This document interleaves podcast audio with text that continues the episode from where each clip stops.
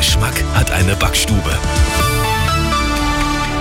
Grüß Gott, es ist 14 Uhr, die Nachrichten mit Sebastian Uhl. Zuerst das Wichtigste aus München und der Region. Gestern in sozialen Einrichtungen, heute in städtischen Ämtern, morgen am Flughafen. Die Streikwelle im öffentlichen Dienst nimmt gerade kein Ende. Und auch am Wochenende geht's weiter. Arabella München-Reporterin Ronja Schinner. Dann sind die städtischen Schwimmbäder dran.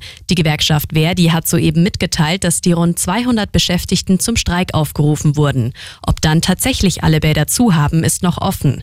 Die Stadtwerke haben auf Arabella München Anfrage mitgeteilt, jetzt erstmal prüfen zu wollen, wie viele Personen sich an dem Streik beteiligen. Möglich wäre aber auch ein Teilbetrieb, zum Beispiel im Müllerschen Volksbad könnte mit ausreichend Personal zumindest ein Becken offen sein.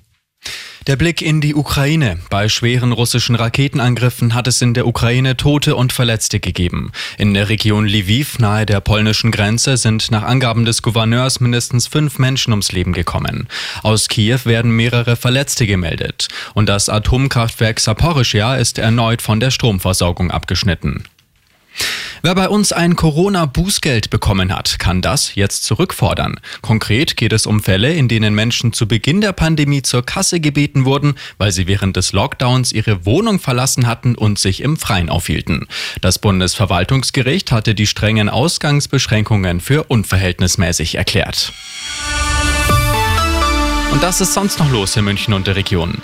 Beim Champions League-Sieg der Bayern über Paris gestern Abend hatte die Polizei alle Hände voll zu tun. Bereits im Vorfeld hatten Gästefans am Marienplatz und beim U-Bahnhof Röttmanning mit Pyrotechnik gezündelt. Im Stadion machten sie damit weiter. Dabei wurde ein Kind von herabfallenden Funken im Gesicht verletzt. Die Polizei hat mehrere Paris-Fans festgenommen.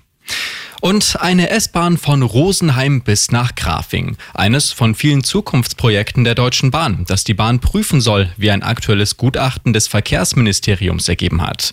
Auch der neue Bahnhof Menterschweige südlich des Bahnhofs in Sollen wird weiter verfolgt, wie die Bahn jetzt mitteilt. Dort sollen auch Regionalzüge halten. Immer gut informiert, mehr Nachrichten für München und die Region wieder um drei. Und jetzt der zuverlässige Verkehrsservice mit Stefan Hempel.